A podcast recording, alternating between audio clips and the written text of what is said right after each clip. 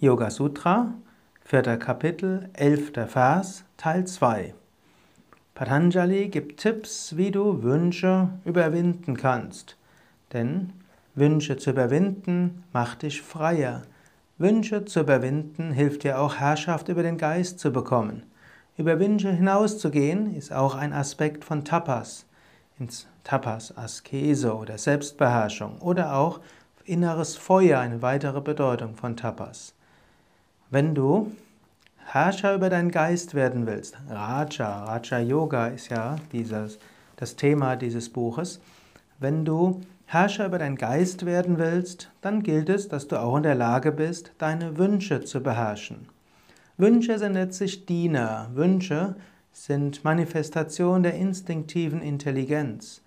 Wünsche kannst du erfüllen oder auch nicht erfüllen. Aber viele Menschen sind Sklave ihrer Wünsche und sie sind getrieben von ihren Wünschen. Kommt ein Wunsch, müssen sie sofort springen und dort nachgehen oder mindestens sich darüber ärgern, dass sie den Wunsch nicht erfüllen können.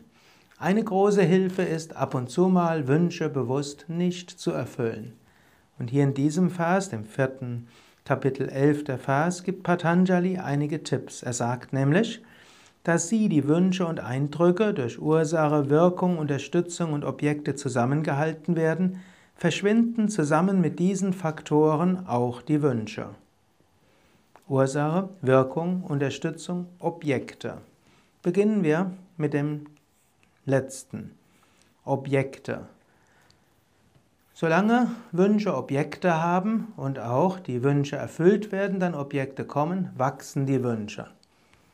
Wenn du manchmal deinen Wunsch beherrschen willst, kann es schon ausreichen, ihn einfach nicht zu erfüllen. Ein Wunsch, der kein Futter bekommt, wird langsam schwächer. Das gilt vielleicht nicht für alle Wünsche, aber doch für relativ viele Wünsche. Wenn also ein Wunsch kommt, dann kannst du einfach sagen, danke, liebes Unterbewusstsein, dass du mir diesen Wunsch gibst, aber ich werde ihn nicht erfüllen. Ich werde dort kein Objekt hineingeben. Zweite Bedeutung von dieser Arbeit mit den Objekten ist, du meidest eine Umgebung, wo diese Objekte zu finden sind. Angenommen, du hast dir vorgenommen, mal eine Woche lang keine Schokolade zu essen.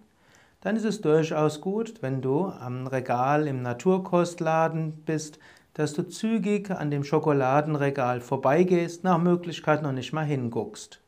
Und natürlich erst recht deine Lieblingskonfiserie ganz meidest. Und wenn jemand anders dir Schokolade anbietet, nach Möglichkeit sogar den Ort des Geschehens verlassen. Ist nicht immer möglich, aber wenn es möglich ist, dann ist das eine gute Möglichkeit.